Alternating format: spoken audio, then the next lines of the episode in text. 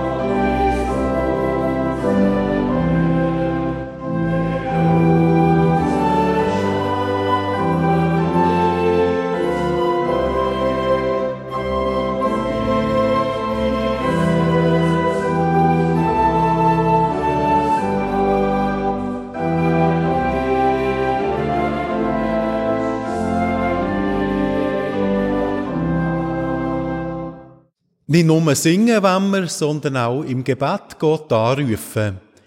Ich lade Sie alle ein, aufzustehen fürs Beten. Mit dem Wort aus dem Psalm 36, wenn wir das Gebet als Gemeinde wie ein Refrain begleiten. Dort heißt bei dir, Gott, ist die Quelle des Lebens. Wir fangen gerade mit dem gemeinsam an. Bei dir, Gott, ist die Quelle des Lebens. Die Erde ist der Winter nur kurz zugedeckt mit Schnee. Schon regt sich das Frühlingsleben in Gräser und in blühenden Haselstuden.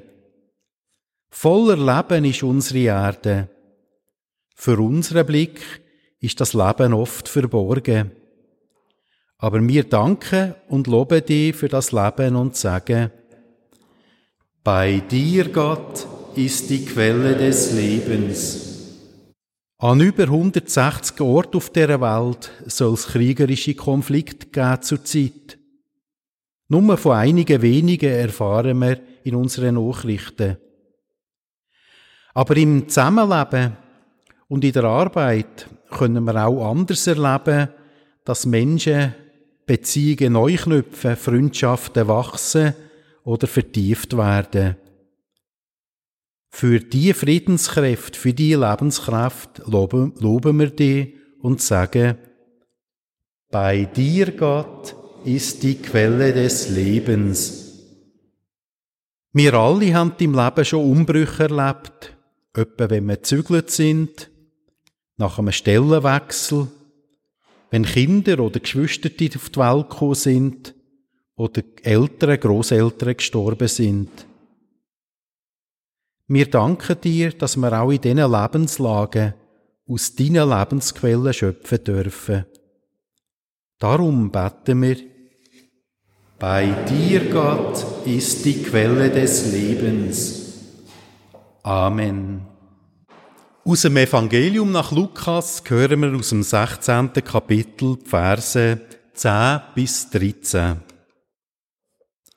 Jesus sagt da, wer im kleinsten treu ist, ist auch im großen treu. Und wer im kleinsten nicht treu ist, ist auch im Großen nicht treu. Wenn ihr also mit dem ungerechten Mammon nicht treu gewesen seid, wer wird euch dann das wahre Gut anvertrauen? Und wenn ihr mit fremdem Gut nicht treu gewesen seid, wer wird euch dann das eigene geben? Kein Knecht kann zwei Herren dienen, Entweder wird er den einen hassen und den anderen lieben, oder er wird sich an den einen hängen und den anderen verachten. Ihr könnt nicht Gott dienen und zugleich dem Mammon. Amen.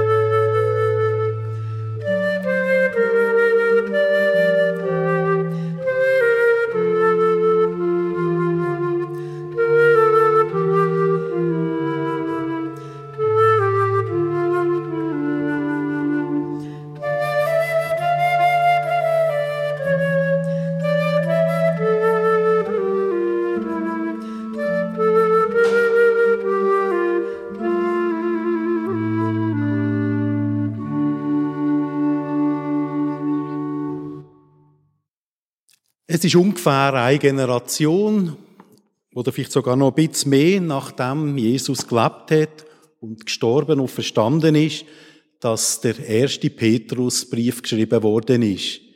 Es ist also Perspektive, wo man auch schon ein bisschen zurückschaut. Was hat da neu angefangen mit dem Leben von Jesus, mit dem Christus? Und was bedeutet das für Menschen, die so einen neuen Weg anfangen in ihrer Umgebung? Wir hören aus dem ersten Petrusbrief, aus dem ersten Kapitel, Verse 13 bis 17. Darum umgürtet die Hüften eurer Vernunft, seid nüchtern und hofft ganz und gar auf die Gnade, die euch gebracht wird in der Offenbarung des Jesus Christus. Als Kinder des Hinhörens lasst euch nicht von den Begierden leiten, die euch früher, als ihr noch unwissend wart, beherrscht haben, sondern entsprecht dem Heiligen, der euch berufen hat, und werdet selber Heilige in eurem ganzen Lebenswandel. Denn es steht geschrieben in den Schriften, ihr werdet heilig sein, denn ich bin heilig. Und wenn ihr den Gott als Vater anruft, der ohne Ansehen der Person einen jeden richtet aufgrund seines Tun, Tuns, dann führt, solange ihr in der Fremde weilt, ein Leben in Gottes Furcht. Amen. Liebe Gemeinde, wenn eine Köchin sich der Kochschurz umbindet, dann ist sie entschlossen, an die Arbeit zu gehen und es wird bald eine köstliche Mahlzeit geben. Sie richtet sich aus auf das, was sie machen will. Und ebenso, wenn ein Gärtner oder ein Forstarbeiter seine Arbeitskleider anzieht, die Hosen, die eine Schutzschicht drinnen haben, wenn man mit der Motorsage arbeitet, dann wird er vielleicht mit der Gedanke sich schon ausrichten auf die Sträucher und Bäume, wo er schneiden, fällen oder pflanzen wird. Mit dem Anziehen von diesen Kleidern tut man wahrscheinlich auch innerlich sich schon darauf ausrichten, was man machen wird. Und wenn eine Ärztin ihre weißen Kittel anzieht, wenn sie in die Arbeit kommt, dann wird sie sich gedanklich schon darauf einstellen, was sie vielleicht an diesem Tag wird erwarten, welche Patientinnen und Patienten sie wird begegnen oder was sie unbedingt auch noch muss daran denken. Auf eine vergleichbare Arbeit, liebe Gemeinde, sollen wir also in diesen Bildern vom Petrusbrief die Hüfte von unserer Vernunft umgürten. Die Hüfte von unserer Vernunft. Also wie das Denk unser Denken, unsere Denkart eine Gestalt wäre und eben auch könnte angezogen werden. Das Denken und die Vernunft, die kann natürlich hin und her gerissen werden von dem, wo man gerade sieht, wo man gerade hört oder wo auf einem eindringt. Aber wir sollen uns selber auch von dem Wesen her, vom Denken, gürten, quasi eine Schurz anziehen und ausrichten auf das Neue, wo der Jesus, der Christus, enthüllt hat. Eine neue Erkenntnis hat sich nämlich mit dem Leben von Jesus, dem Christus, in dieser Welt gezeigt. Und wir sind immer noch dran, das Neue zu entdecken, noch mehr zu entfalten und zu übersetzen für unser Leben. Man kann das vergleichen, wenn man auch sonst etwas Neues entdeckt, dann will man doch die Erkenntnis ins Leben übertragen. Zum Beispiel in der Medizin hat es vor 200 Jahren noch oft der Fall gegeben, dass eine Frau, die geboren hat, sich entzündet hat und dann das sogenannte Kindbett oder Wochenbettfieber hat. Ein Arzt, der Ignaz Philipp Semmelweis, hat so um 1840, 50 um das auch erlebt und hat gefunden, das muss doch nicht so sein. Geboren, einem Kind das Leben schenken mit der Geburt, das kann ja nicht einfach verbunden sein mit einer Krankheit, wo zum Teil dann auch zum Tod der Mutter geführt hat.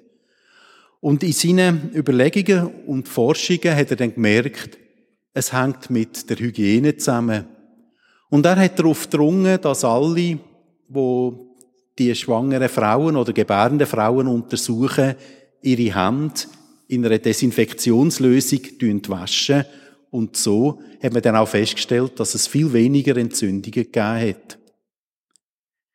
Ich kann mir vorstellen, dass damals nicht alle Ärzte gefunden haben, dass sie etwas Gutes und es auch eine Zeit gebraucht hat, bis sich das verbreitet hat in der Medizin und man wahrscheinlich noch weitere Erkenntnisse dazu bekommen hat, wie tut man auch in einer Situation von einer Geburt untersuchen, dass man nicht Infektionen mit Bazillen und anderen Sachen überträgt.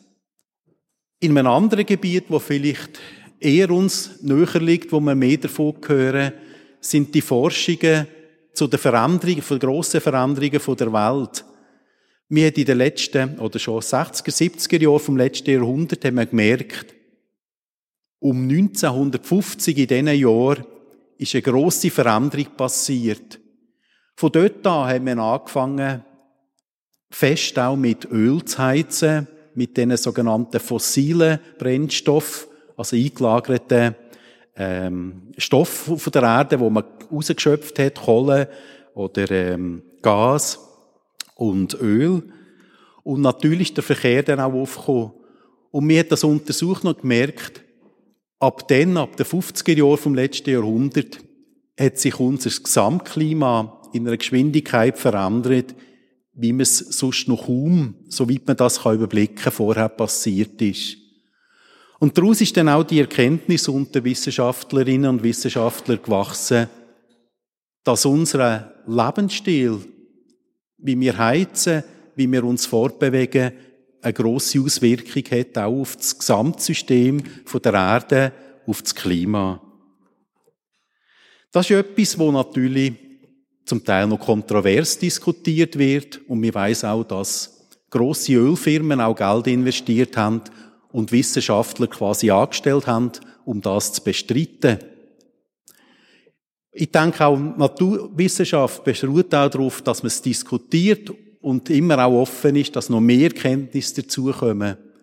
Aber ich meinte, es sei so eine grosse Mehrheit von der Überzeugung, dass wirklich wir Menschen zum grossen Teil mitverantwortlich sind, dass wir zum Beispiel jetzt diesen Winter haben oder die letzten zwölf Monate die wärmsten sind seit 1860, wo man angefangen hat, das Klima zu untersuchen. Das sind so Erkenntnisse, wo man ja denkt, die sollten auch eine Auswirkung haben auf unser Leben, so wie wir umgehen, wie wir heizen. Und man merkt auch, dass in unseren Dörfern und Solarpanels, das ist so sichtbar, auf dem Dach aufgestellt werden, dass man versucht, Heizen, Energie anders gewinnen und nicht durch Verbrennen von Öl oder Gas. Und in einer ähnlichen Art ladet uns der Petrusbrief ein, eben auch das Neue, wo mit dem Leben von Jesus Christus in die Welt zu uns gekommen ist, zu ergreifen. Man kann das ganz unterschiedlich auch versuchen zu beschreiben. Und die meinte, wir seien da immer noch dran, das Neue, die Enthüllung richtig auch zu greifen. Ich glaube nicht, dass wir in diesen 2000 Jahren nach dem Christus schon alles erfasst haben. Aber etwas, wo sicher entscheidend ist, dass wir Menschen angesprochen werden als Personen. Nicht einfach als Gruppe von meinetwegen Leuten aus Eschi, Schweizerinnen, Schweizer oder Afrikanerinnen, Afrikaner, Südafrikaner oder äh, Inder, Inderinnen, sondern dass man als Personen angesprochen werden. Und jedes einzelne von uns mit der Quelle vom Leben, mit Gott verbunden ist. Und aus dem heraus sollen wir und dürfen wir leben. In der alten Spruch heißt das, werdet heilig, wie Gott, wie, wo von sich redet, ich heilig bin. Also werdet eine Person, und jetzt heilig nicht verstanden als irgendwie eine Superfrau, ein Supermann, wo alles richtig macht, sondern überhaupt wird eine Person, wo weiß, ich tu mein Leben gestalten, ich möchte mein Leben gestalten aus einer inneren Überzeugung, aus dieser Quelle vom Leben heraus. Eben so, wie ich beschrieben habe, Köchin, wo der Schurz anzieht, wo sich gedanklich darauf einstellt, jetzt wird eine Mahlzeit zubereitet und ihre Konzentration auf das ausrichtet. Oder eben auch ein Waldarbeiter oder eine Ärztin, wo sich auf das ausrichtet. So wird uns bildhaft im ersten Petrusbrief gesagt, umgürtet die Hüfte von eurer Denkart, von, uns, von eurem Verstand, richtet euch daraus auf. Der Gegensatz, der erwähnt ist, sind dann, löhnt euch nicht von euren Begierden treiben. Und Begierde, das könnte man natürlich jetzt sexuell verstehen. Das ist wahrscheinlich nur ein Teil davon. Ich meinte, dass sich von Be Be Begierde bestimmen, meint etwas viel mehr. Verstand dich nicht als Teil von einer Masse, von einer Gruppe. Lass dich nicht treiben von einer Gruppe, sondern versuche in deinem Leben immer, dich selber zu bleiben. Auch wenn du mit einer grossen Menge unterwegs bist oder in einer Umgebung, in einer Familie lebst. Eine Person, so hören wir auch in unserem Bibeltext, wird von Gott beurteilt, nicht nach dem Ansehen, nach der Stellung, ist jemand hübsch, hat er vornehme Kleider, was für eine Stellung in einer Gesellschaft, sondern nach der Taten. Und das ist nicht eine Formulierung, um jetzt Angst zu machen, da kommt dann jemand, wo genau schaut, was du gemacht hast, was du machst, sondern es ist ein Zuspruch. Du wirst ernst genommen mit dem, wo du lebst, mit dem, wo du machst. Also, wo du als Person bist. Das ist so ein Versuch, ein paar Sachen zu benennen, was es heißt, das Neue, wo mit dem Jesus Christus in die Welt hineingekommen ist, eben auch als Person, als Individuum zu leben und sein Leben auch zu gestalten. Das kann dann die Erfahrung natürlich auch machen, dass man auch in der Umgebung fremd wird. Ein Fremdling in der Welt innen. Manchmal möchte man gerne einfach dazugehören, in der Gruppe sein, aufgehoben sein, mitgerissen, mitteilt. Das hat auch etwas Wunderbares, wenn irgendwo eine Gruppe zusammen ist. Jemand erzählt etwas Lustiges und alle können herzlich lachen. Also das ist die Erfahrung, wo wunderbar ist, wo schön ist. Aber es gibt auch etwas, wo, wo wir dann wie unsere Persönlichkeit, unsere eigene Person aufgeben und uns nach den anderen richten. Was denken sie echt? Was, was möchten sie, dass ich jetzt mache? Und so. Und das soll man versuchen zu verlieren und halt dann auch in Kauf nehmen, ein Stück fremd zu werden. Aber die Fremdheit hat auch eine tiefere Bedeutung, weil wir eben mit der Quelle vom Leben verbunden sind, wo nicht nur von dieser Welt ist, wo in dieser Welt am Wirken ist, aber noch etwas Grösseres ist, darüber aus ist, sollen wir wirklich auch uns ausrichten auf die grosse Bestimmung, die wir haben, auf die grosse Heimat, die wir haben. Und jemand, wo ich sage mal, aus Simbabwe aus Afrika kommt und in der Schweiz lebt, kann hier schon seine Familie haben und wohl und daheim sein. Aber vielleicht sehnt die Person sich dann noch, zum Beispiel Weihnachten oder sonst ein Fest, daheim zu verbringen, wo man vielleicht ganz anders Weihnachten feiert oder wo man miteinander umgeht. Und so, bildhaft gesprochen, geht es auch uns Menschen, wenn wir versuchen, in der Nachfolge von Jesus Christus zu leben, wenn wir unser Leben von dem möchten bestimmen, dass es Moment gibt, wo wir fremd sind in dieser Welt. Aber die Fremdheit hat auch eine Bedeutung, weil wir an einem grösseren Ort daheim dürfen sein. Wir kommen jetzt auch in die Zeit, in die 40 Tage vor Ostern. In der reformierten Tradition sagen wir Passionszeit. Passion vom latinischen Wort vom Leiden, wo wir daran erinnern, dass der Weg vom Jesus, vom Christus eben auch einen Teil hat von Schmerz und Leiden.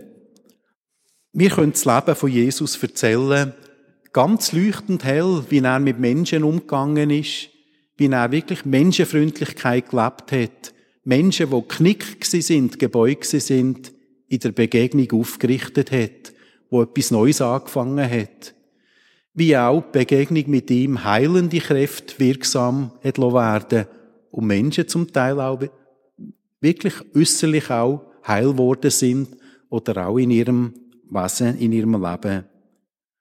Und wie er auch Aussenseiter begegnet ist, also Aussenseiter immer, das ist immer ein Urteil von einer Gesellschaft, wo sagt, er oder sie ist eine Aussenseiterin.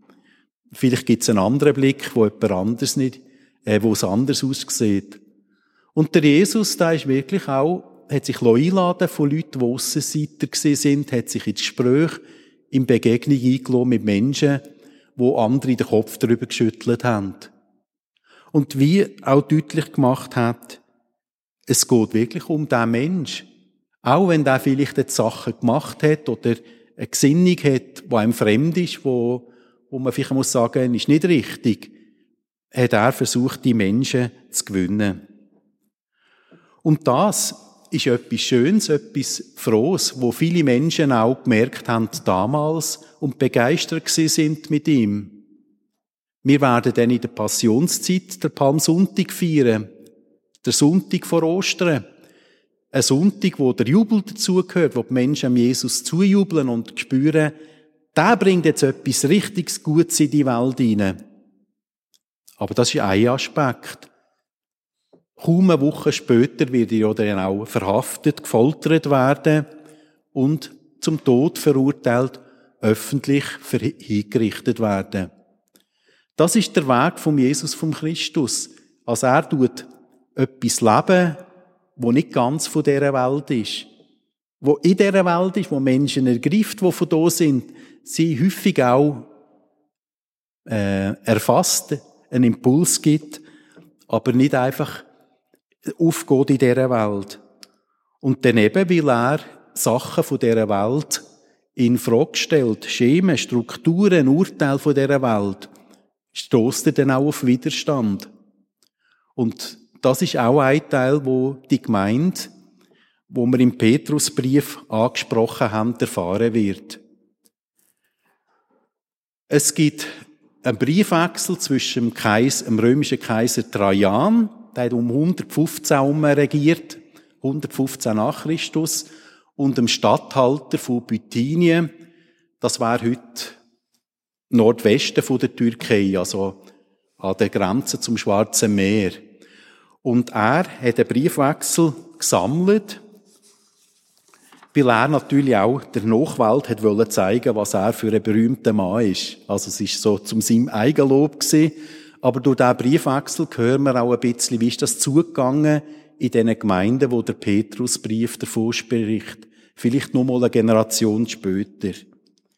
Er schreibt dem Kaiser, weil er nicht genau weiß, wie er soll mit der Situation, mit diesen, mit diesen christlichen Gemeinden umgehen.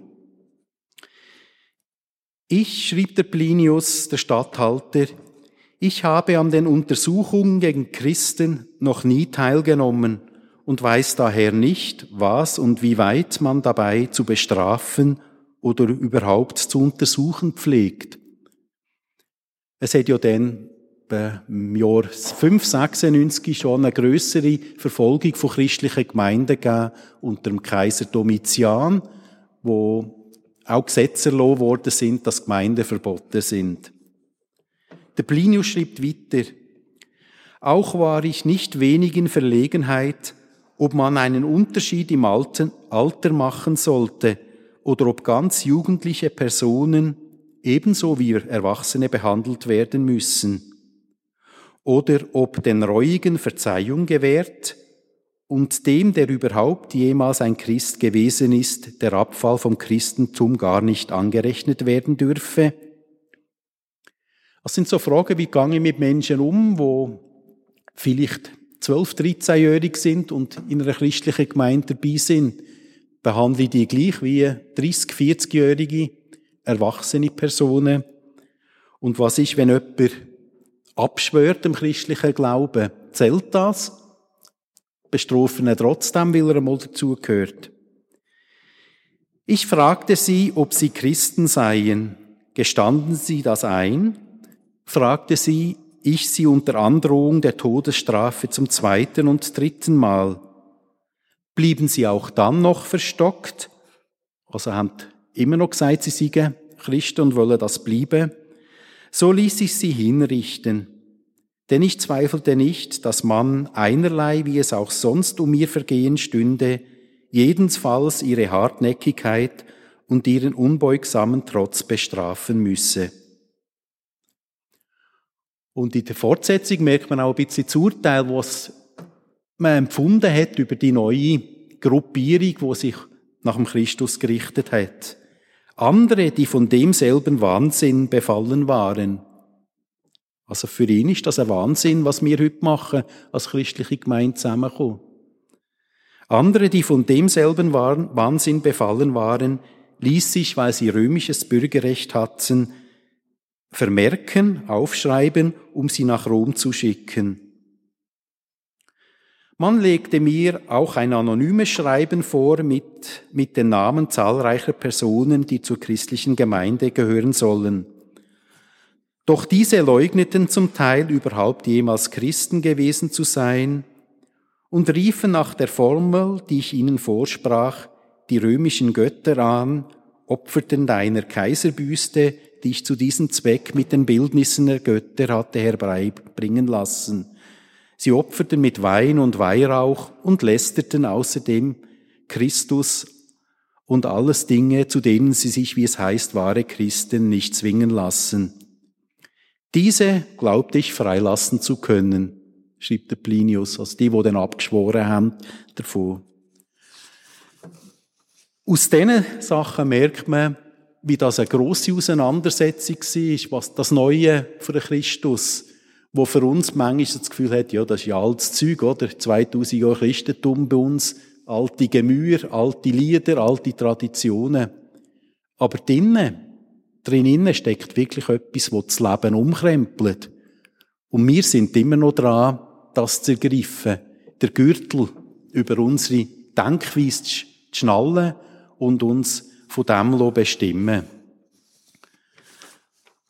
So wünsche ich uns, dass die Passionszeit, wo wir uns auch darauf besinnen, der Weg von Jesus, vom Christus, auch wieder neuen Anstoß wird geben für unser eigenes Leben und für unser Zusammenleben. In der frohen, schönen Seite, wo wir die Mitmenschlichkeit von Jesus, vom Christus wirklich auch können wertschätzen und merken, da ist etwas Neues in die Welt hineingekommen, wie er mit Menschen umgegangen ist.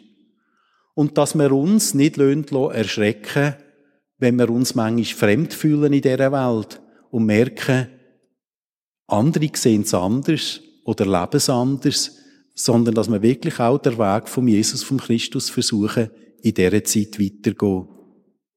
Die Quelle vom Leben, die strömt auch noch in unserem Jahrhundert. Amen.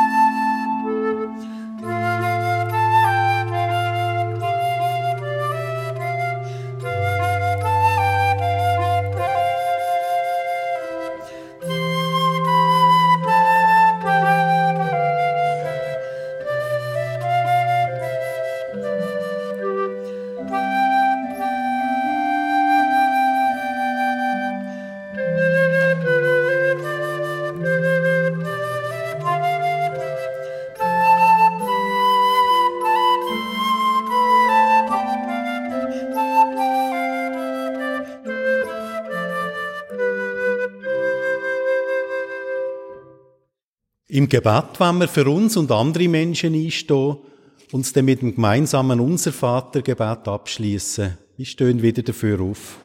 Du unserer Gott, du Quelle von allem Leben. Es ist schön, wunderbar, zu einer Gemeinschaft dürfen dazugehören, sich verbunden fühlen mit anderen, gemeinsam etwas zu wirken, zu schaffen, zu lachen, vielleicht auch etwas durchzustehen. Und doch schickst du uns auch auf den Weg, dass wir sollen eigene Persönlichkeit und Personen werden. Darum bitten wir um deine Geistesgegenwart für all die Menschen, wo gerade in so Situationen sind, wo es darauf ankommt. An Haufen Orten auf der Welt wird vor allem jungen Menschen gesagt, ergreife Waffen oder setz dich hinter einen Bildschirm mit Knöpfen und dann kämpf gegen andere. Weck gerade auch in diesen jungen Menschen auch das Gewissen und die neue Vernunft, wie man miteinander anders umgehen kann. Wir als gesamte Weltbevölkerung merken, wie sich langfristig oder mittelfristig auch das Klima verändert und wärmer wird. Schenk uns auch Weisheit, wie wir Schritt um Schritt unser Leben anpassen können, dass wir unsere Erde mithelfen, auf gute Art zu bewahren. Das Leben fordert häufig auch raus, durch einen Schicksalsschlag, einen Todesfall oder auch eine schwere Krankheit. Wenn du Gott die Quelle von allem Leben bist, dann wird es doch auch in diesen Situationen Wege geben, so wie das Wasser immer wieder auch einen neuen Weg findet, wenn einmal ein Bergsturz passiert ist oder sonst etwas verstopft ist.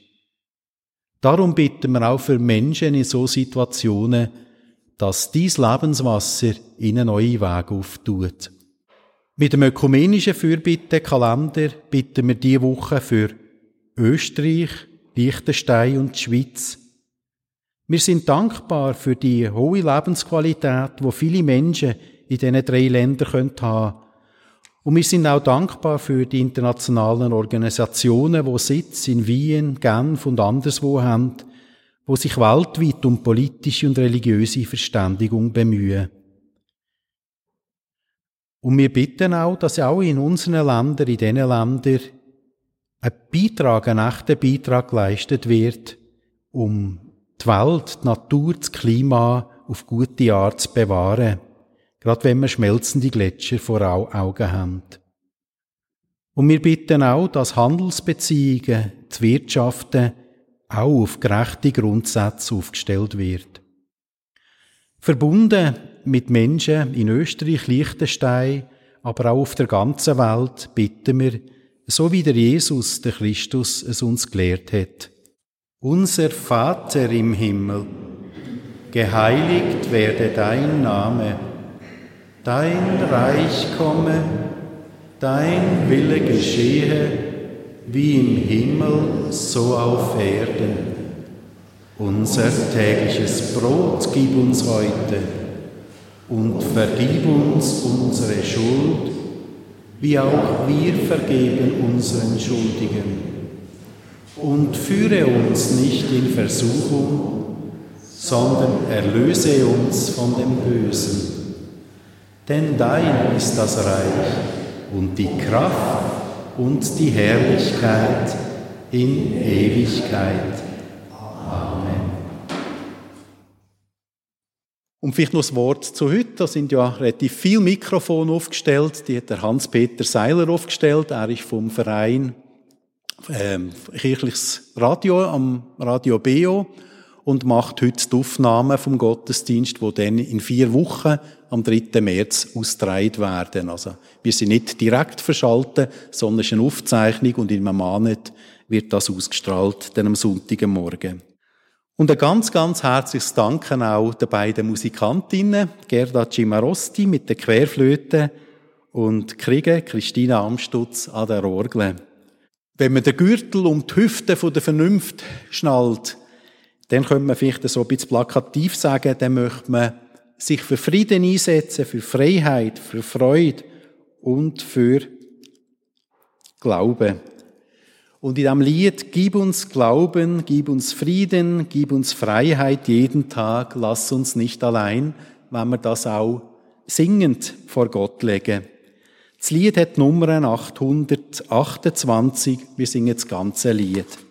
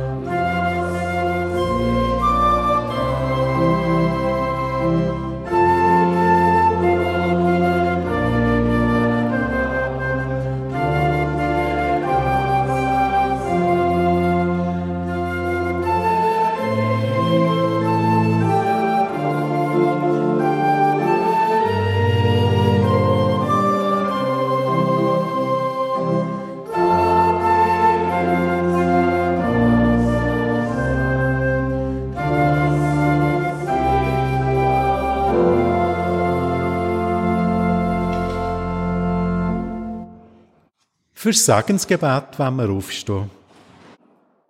So wie die Köchin, der Küchenschurz oder andere ein Arbeitskleid anziehen, so wollen wir doch in unserem Leben versuchen auch, der Gürtel um die Hüfte von unserer Vernunft zu schnallen und in der Nachfolge von Jesus Christus unser Leben gestalten.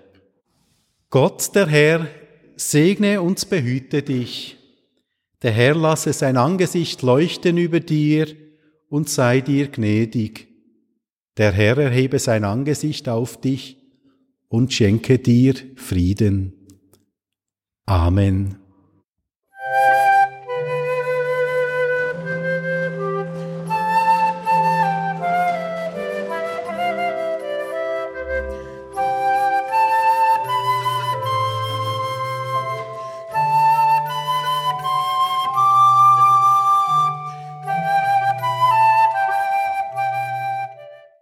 Ihr habt den reformierten Gottesdienst aus der Kirche in Eschi gehört, wo wir am 11. Februar für euch aufgenommen haben, mit einer Predigt vom Hans-Rudi von A.